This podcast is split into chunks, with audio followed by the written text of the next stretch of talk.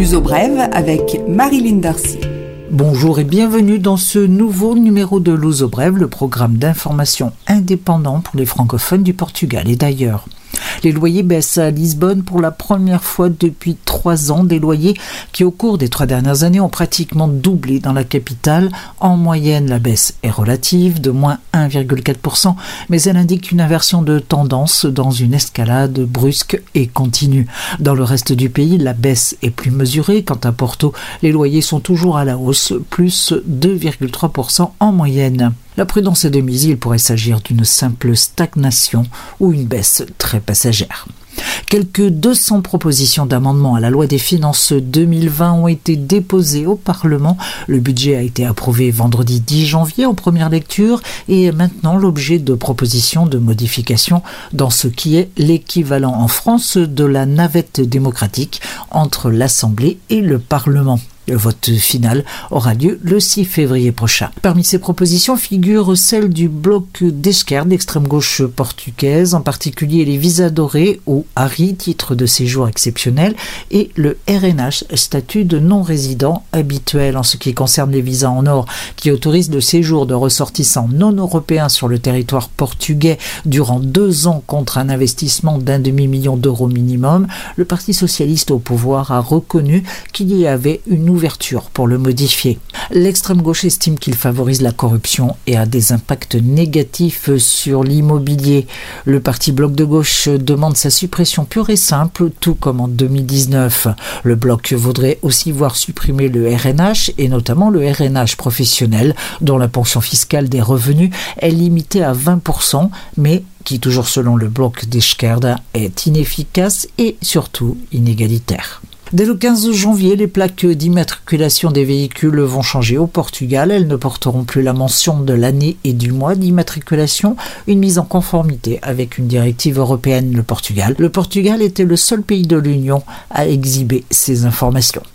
Il naît davantage de bébés au Portugal. Le pays suit une tendance positive en Europe, mais c'est particulièrement une bonne nouvelle dans la mesure où le Portugal est l'un des pays le plus concernés par le vieillissement de la population. Dans la réalité, les 500 naissances supplémentaires entre 2018 et 2019 ne sont pas un chiffre extraordinaire. Cependant, les spécialistes mettent en avant une augmentation globale des naissances de 5% sur les cinq dernières années.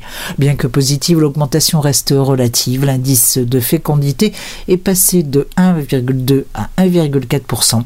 Grève nationale de la fonction publique le 31 janvier, une journée de grève qui coïncide avec l'appel à manifester lancé par la CGTP le même jour. Les fonctionnaires protestent contre la proposition d'augmentation des salaires de 0,3% prévue dans le budget de l'État pour 2020.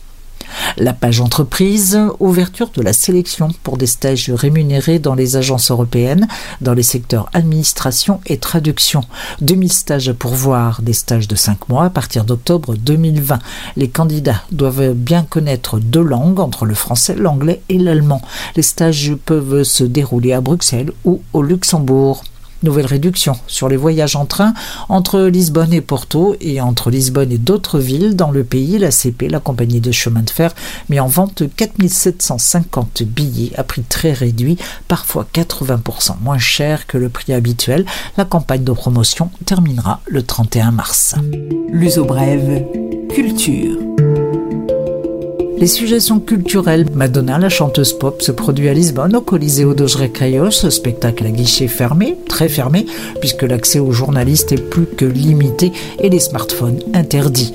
Pas d'image donc des concerts qui se sont déjà déroulés. Prochaine date de Madame X, le spectacle de Madonna, où elle est associée à des musiciens et danseurs portugais, les 18, 19, 21, 22 et 23 janvier. Encore quelques places disponibles, mais prévoyez de casser la tirelire.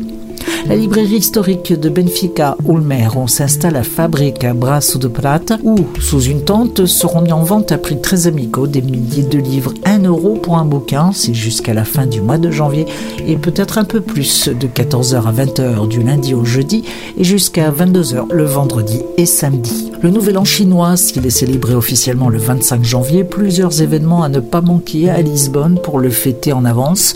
Le défilé à Intendent, fête du printemps qui se célèbre avant le Nouvel An, ce sera samedi 18 à 11h. Les groupes qui défilent se réunissent près de l'église d'Osanjouche.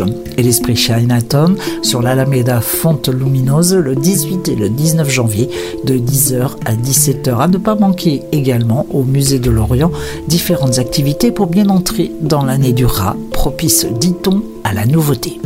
Les fleurs de mimosa de jaune vif font de très beaux bouquets qui évoquent le printemps. Mais les mimosas sont des plantes invasives qui étouffent les plantes autochtones. Si vous voulez faire une bonne action tout en étant au grand air, rendez-vous à Matada Machad, à Barrère ou Rive Sud.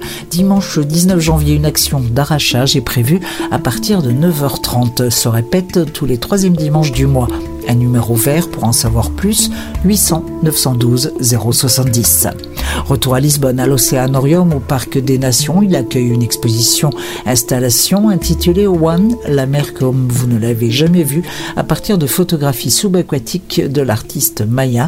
C'est dans le cadre de Lisbonne, capitale verte européenne. Et pour finir, le spectacle Virgins Suicides à partir de Jeffrey Eugenides, trois interprètes remarquables de théâtre et danse sur la scène de Culture Geste jusqu'au 18 janvier, en compagnie d'un groupe de gymnastes pour évoquer l'adolescence, la violence et la réalisation personnelle. À 21h, samedi à 19h.